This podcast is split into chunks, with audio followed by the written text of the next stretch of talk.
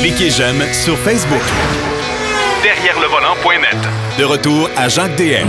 Bon, alors aujourd'hui, euh, on va parler d'histoire encore une fois. Notre ami Denis Duquet est là. On va parler d'un certain Monsieur Thompson. Vous allez voir pourquoi. Qu'est-ce qu'il a fait, ce fameux Monsieur Thompson aux États-Unis? Et on va parler de Panard, une compagnie qui est vieille comme la pluie. C'est le cas de le dire euh, avant les années 1900. Et pourtant, c'est un grand constructeur automobile qui a, euh, qui a résisté au temps, euh, plus qu'une centaine d'années quasiment, ça n'a quasiment pas de bon sens. Euh, salut mon cher Denis.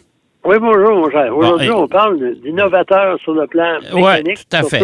Ouais. Alors, M. Thompson, il y a un petit peu de lui dans toutes nos voitures depuis Oui. bien des années. Là. Earl A. Thompson, c'est un, un ingénieur américain qui vient de l'Oregon et qui, à une certaine époque, les, boîtes manuelles, uniquement ça qui était disponible, n'étaient pas synchronisées. Donc, c'était le double embrayage euh, euh, en permanence. Et lui, il a travaillé sur améliorer ça, trouver moyen de synchroniser les rapports. Puis, euh, à ce moment-là, il, il est allé à Détroit, puis les compagnies ont dit, ah non, nos, nos, nos, nos clients, ils aiment ça de même. Il faut, faut pas oublier aussi que le Ford Model T, à l'époque, on appelait ça un Ford à pédales, parce qu'il y avait des pédales euh, au plancher, puis c'était de même qu'on changeait les rapports. Ah oui, oui, puis c'était compliqué à conduire. Moi, j'ai déjà, j'ai déjà eu le plaisir d'essayer de Ouais. conduire ça. Oh boy, oui, monsieur. C'est pas si facile que ça. Non, non, non, non. On se demande pourquoi c'est devenu si populaire. C'est uniquement par son prix, parce que c'était pas pour l'élégance ou la... Non. Mais ça roule quand même. Moi aussi, j'en ai essayé un ou deux, là, puis c'est assez rapide. Bref, en 1924, Cadillac est convaincu de ses arguments. On l'engage comme consultant pour développer et peaufiner une transmission manuelle synchronisée. Et en 1928, Cadillac commercialise la première boîte manuelle synchro, suivie de Buick en 1931. Donc, ça reste dans la famille GM. Et lui, finalement, il était consultant en 1930. On l'engage comme ingénieur Ouais. euh, chez Cadillac à temps plein. Puis après ça, GM, c'est assez compliqué, GM, les, les- la façon qu'il produit. Il est engagé par General Motors pour diriger une équipe pour développer une boîte automatique, une transmission automatique. GM avait déjà des recherches d'une boîte semi-automatique à commande hydraulique, mais lui, il avait déjà un brevet là-dessus. Fait qu'ils ont dit, bon, mais viens-t'en avec nous autres. Moi, qu'en 1931, on a acheté ces deux brevets Ouais. synchro et boîte automatique pour un million de dollars. Bon. Quelque qu'en 1931, là, dans le temps, c'est la crise aussi qui économique, un million, c'est quand même de l'argent. C'est quand même beaucoup d'argent. Oui. Ouais. Ouais. Il travaille, euh, il est en charge d'une équipe à partir de 1932, si je, ne m'a- si je ne m'abuse. Et en 1940, la première transmission hydromatique est commercialisée. À l'époque, il faut, faut pas oublier que les États-Unis n'étaient pas encore en guerre, c'est arrivé une année plus tard. Et ça, ben, euh, sur les transmissions, à l'époque, il y avait en 1953, entre autres, il y a une photo que j'ai vue sur Internet, il y a l'étiquette hydromatique avec tous les tous les numéros de, de brevets de cette transmission-là. Il y en a 15, et sur les 15, il y en a 9 qui appartenaient à M. Thompson. Ah, ben, coudon. Puis, assez curieusement, en 1940, il a quitté euh, euh, General Motors pour lancer sa propre compagnie, puis qui n'a rien à voir avec l'automobile. là. C'est une mach- machine de production industrielle. Puis à ce moment-là, ben, euh, il, il a été reconnu. Il est mort en 1975, mais dans les années 60, on lui a remis un prix euh, pour euh, reconnaissance de son, de son euh, implication dans le monde automobile. C'est quand même un des ingénieurs inconnus, totalement inconnus du public, Ouais. qui a le plus probablement contribué à l'agrément de conduite de nos jours. Bon. Alors, euh, la boîte automatique, euh, c'est grâce à M. Thompson. Ben, écoute, bonne, euh, bonne nouvelle. Maintenant, on parle d'innovateurs. On pourrait peut-être parler justement d'un autre, d'une compagnie qui s'appelle Panard. Moi, que, je connais, là, je ne savais pas toujours comment le prononcer, là, mais Panard, c'est une compagnie qui est, qui est venue au monde bien avant Ford. Oui, monsieur. En, mille- en 1890, René Panard et Émile Levasseur, Levasseur, pas Levasseur, S-O-R, euh, s'associent pour produire à l'époque des, des, des, des, euh, des charrettes, en fait, là, des, des calèches, etc. Mais ils sont rapidement convertis à l'automobile. Et ça a été, détail assez anodin mais intéressant à la fois, à l'époque, les gens qui produisaient des calèches, etc., ils mettaient leurs initiales sur le produit. Eux ont fait ça, ils ont euh, fait un cercle avec un L et un P Ouais. Euh, et ça a été la première automobile au monde à avoir une identification de la sortie. On met ça sur les moyeux de roue et à l'avant. OK.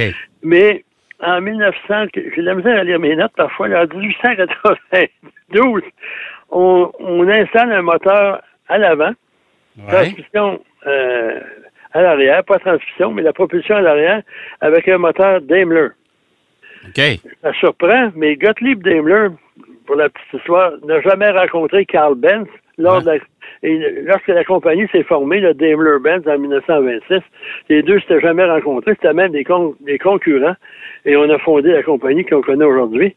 Et lui est en Angleterre, il a surtout développé des moteurs, il a eu une compagnie d'autobus, et même il a produit des voitures. Et aujourd'hui, c'est Jaguar qui possède encore les, la compagnie Daimler qui a été rachetée par Jaguar à une certaine époque. Bref, on produit des, des- des moteurs sous licence et ça marche assez bien. Détail intéressant, à la même époque, là, au- dans les années 90, M. Peugeot, qui est un producteur de vélos à l'origine, a développé ce qu'il appelle un quadricycle, qui est en réalité deux, deux bicyclettes avec un moteur. Puis il est allé voir euh, Panard pour avoir une amélioration de son produit parce qu'il était vraiment pas à point. Et en 1891, on débute, moi j'avais, c'est 30 unités produites et c'est la première fois qu'on construit des voitures en série. OK. Henry Ford a développé la chaîne d'assemblage. OK. Mais, mais, Mais, eux, autres, là, eux autres, c'était, ils ont- on produisait en série, mais euh, il ne devait pas en avoir, sur les 30, il ne devait pas en avoir un qui était pareil, parce que c'était fait à, l'unité. Mais quand même, euh, c'est assez intéressant. Puis il y a un truc assez spécial, c'est que les moteurs Daimler, c'est un, le distributeur français avec lequel Panard avait une entente. La personne est décédée, sa veuve a hérité de la compagnie, puis le Vassar a marié la madame. Je sais pas si c'est par amour ou s'assurer que les moteurs vont continuer à arriver, mais... euh, ça, ça, c'est pas sûr. Mais il y a beaucoup d'intrigues dans ces affaires-là au début, là, de, de rachat, de départ, puis on repart, puis on revient. Mais euh, bref, en plus d'avoir été la première compagnie à produire en série, on a remporté la première course automobile au monde, du moins selon les informations françaises. En 1895, euh, on remporte la course Paris-Bordeaux-Paris, Ouais. seulement 1200 km, en 49 heures. Il va avoir les yeux, Monsieur Levasseur est au volant, il va avoir les yeux rouges. Puis pendant, à, cette époque-là, le Panard remportait pratiquement toutes les courses avant le 20e siècle. On a, con- on a remporté 259 courses. Et quand même. Mais quand même, mais en 1897, Levasseur meurt en, en piste lors de la course Paris-Marseille. Et- Et à ce moment-là, ça a diminué l'implication de, de la compagnie Panard Levasseur. Puis en 1908, on abandonne euh, pour toutes sortes de raisons, des raisons économiques, mais surtout que la concurrence, on, on remportait moins facilement. Fait qu'à ce moment-là, euh, on s'est concentré sur la production d'automobiles. Et avant 1914, Panard est le numéro un en France avant Renault. Quand même. euh, euh, c'est quand même quelque chose, là. c'est ça. Hein? Puis lorsque la guerre est arrivée, on s'est concentré à des contrats militaires. Il faut aussi souligner qu'à une certaine époque, Panard ne fabriquait pas que des voitures. Pendant toute la durée de, la- de ce constructeur-là, on a produit des, des petites fourgonnettes, des camions aussi. On- la production était diversifiée. Quand la guerre est arrivée, ben, bref, on a pris les camions, on les a, on les a peinturés d'une autre couleur, puis on les a vendus à l'armée. Mais euh, c'est quand même intéressant. Puis à la même époque, on a développé le moteur sans soupape. OK. Euh, c'est c'est une invention d'un monsieur Harris, ça, mais quand même qui a été adopté et raffiné par Panard. Il s'agit d'une chemise coulissante euh, dans un cylindre et à Ouais. chaque de chaque côté, il y, a deux, il y a deux ouvertures, une pour l'échappement, une pour l'admission de- d'essence. Et à ce moment-là, ben, en plus, cette chemise coulissante-là, au début, est en fonte. C'est un, un métal auto-lubrifiant. Et c'est une grande douceur et, surprenamment, il y a beaucoup de couples euh, avec ces moteurs-là. Mais ça empêche les hauts régimes. Il n'y a pas d'arbre à câble non plus. C'est une espèce de petite manivelle en bas là, qui, qui, qui euh, gère la montée et la descente de, de ce- cette chemise-là. Ouais. Puis de 1910 à 1924, on avait le choix de moteur chez Panard. T'achetais une, une Panard, tu disais, ah, monsieur, vous voulez avec sans soupape, avec ou sans soupape, là, tu choisissais. Mais à partir de 1924, tous les moteurs sont de type sans soupape. Et ça, ça comprenait des quatre cylindres les six cylindres, et on a même produit des huit cylindres en ligne, naturellement. Mais ça, les huit cylindres, c'est assez rare, là, c'est plus des essais qu'autre chose. Et euh, ces, voitures-là étaient performantes parce qu'en 1925, en 1820, non, en 1925, pas charrer, euh, record du monde de l'heure, 185,7 km heure, 185 km Hey, heure. c'est vite pour l'année, ça, là. là. Oui, monsieur, il faut avoir, il faut être gay. faut être assez brave pour embarquer pour rouler une heure dans ces voitures-là avec des roues quasiment de vélo puis des freins qui n'existent pas. Puis, euh, à ce moment-là, euh, à la même époque, en 1920, on a développé la barre Panard qu'on Ouais. appelle- qu'on utilise aujourd'hui encore pour euh, stabiliser l'essieu arrière rigide. OK. Puis de nos jours, chez Jeep, on l'a utilisé pendant longtemps. Et chez, chez Chrysler Jeep, ou à l'époque, maintenant Stellantis, on avait, on aimait jouer avec les mots. Euh, on utilisait des mots qui paraissaient, au lieu de dire une suspension arrière à essieu rigide, on appelait ça un essieu Hotchkiss, qui est une Ouais. autre invention française euh, en même temps, mais ça paraît mieux. Ouais. Tu vas voir quelqu'un, tu dis, ah, suspension rigide, ah bon, euh, c'est pas fameux ça. Ah non, j'ai un essieu Hotchkiss, c'est bien mieux. c'est la même chose. ouais, ouais, c'est la même affaire. Et il faut pas oublier aussi que les suspensions à- arrière à essieu rigide, là, euh, ou semi-rigide, il y en a encore, il y en a eu très longtemps, puis il y en a encore. Il y en a La- encore, La, Corolla Ouais. euh, a été longtemps, longtemps avec un essieu rigide. oui, tout à fait. Mais euh, les moteurs à, à soupape, là, à- sans soupape, un des problèmes de ces moteurs-là, euh, il, il- ça- il y a une grosse consommation d'huile. C'est un des problèmes. C'est Ouais. très onéreux à produire.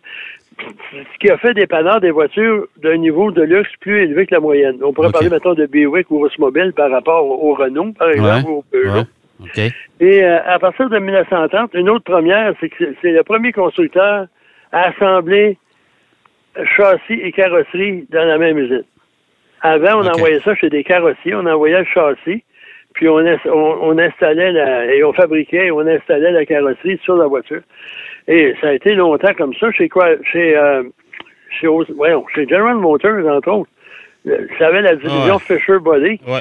C'était dans le même truc, mais en tout cas, c'était séparé. Euh, Alfa Romeo, pendant longtemps, on envoyait les, les, les châssis ailleurs. Oh, ouais, avec les designers italiens et compagnie, là, ouais. Et euh, les, euh, chez Panard, on a développé aussi au niveau carrosserie euh, une carrosserie panoramique avec une euh, fenestration très grande.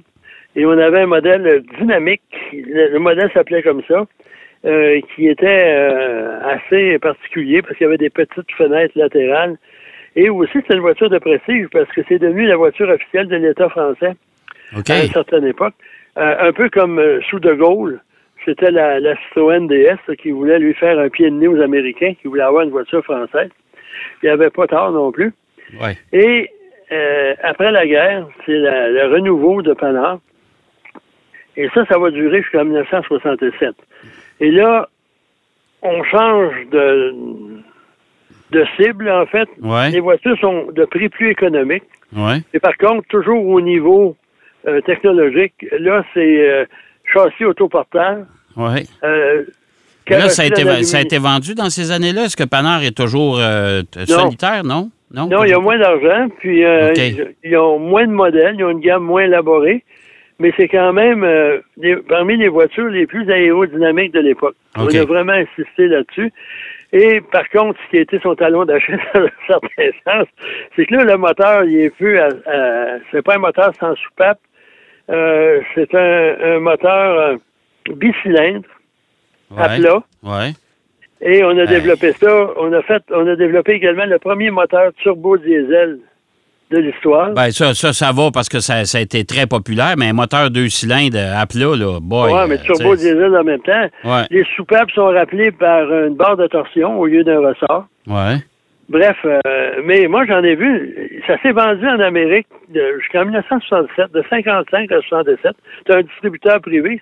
À l'époque, c'était populaire. Il faut pas oublier que BMW, là, ça a été euh, ven- euh, Ah. vendu au Canada par une compagnie privée jusqu'en 1980. Ah, ouais, ouais, ouais. 79. Écoute, Subaru aux États-Unis, c'était un importateur privé. Aussi, La- au Canada, c'était la même chose. Le là. dernier, ça a été Roger Penske qui importait la Smart aux États-Unis. Ouais. Hein? Euh, bref, euh, là, les ventes, c'est un peu... puis l'aventure américaine, ce qui aurait pu les, les sauver, ça n'a pas été tellement bien parce que c'est un importateur. Et on, a, on, a- on, on expédiait des voitures européennes que l'on modifiait aux normes américaines ici en Amérique. Ouais. Euh, disons, on changeait les, les feux de les phares de, de route parce que euh, en Europe, c'était des, des, des, des, des globes, là, des, Ouais. des ampoules, tandis qu'en Amérique, c'était des phares scellés, circulaires, s'il vous plaît, à l'époque. Ouais. Et moi, je me souviens, j'en avais vu une pendant à Ouais. Thetford Mines. Je sais pas d'où ça venait. Et j'avais vu ça, c'était une forme vraiment invraisemblable, du moins pour un Nord-Américain. Ma perception de l'époque, je dis, que c'est ça? Euh, juste au niveau d'esthétique, c'était pas vraiment dans les goûts des Nord-Américains aussi. Mais le- les, les modèles Dina, là, X, Z, il y en a quatre, là, la Dina 4, ça ressemblait beaucoup à une Citroën DS. Parce que euh, Panhard avait fait beaucoup de recherches sur l'aérodynamique. OK. Et quand un moteur bicylindre à plat, tu as besoin d'avoir beaucoup d'aide pour que ça avance assez bien. Et par contre, ça a été racheté par Citroën en 1965. OK. Citroën, lui, qui avait fait faillite euh, plusieurs décennies avant ça, qui avait été racheté par Michelin, Ouais. qui a été racheté après par le groupe Peugeot. Ouais. Et euh, ça a été racheté en 65, puis en 1967, c'est la fin de Panhard.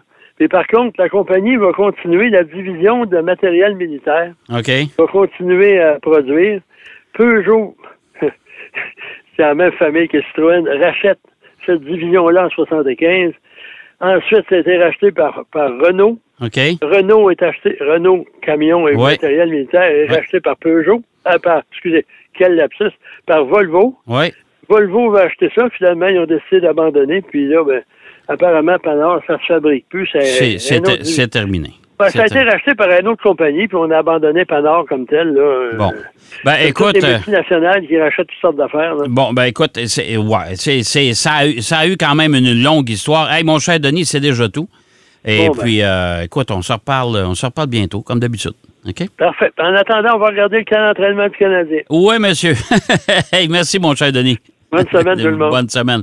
Denis Duquet qui nous parlait de Panard et qui nous parlait également de M. Thompson qui a inventé la transmission automatique. On va aller faire une pause. Au retour de la pause, les essais routiers et la chronique de Marc Bouchard. Derrière le volant. De retour après la pause. Pour plus de contenu automobile, Derrière le volant.net.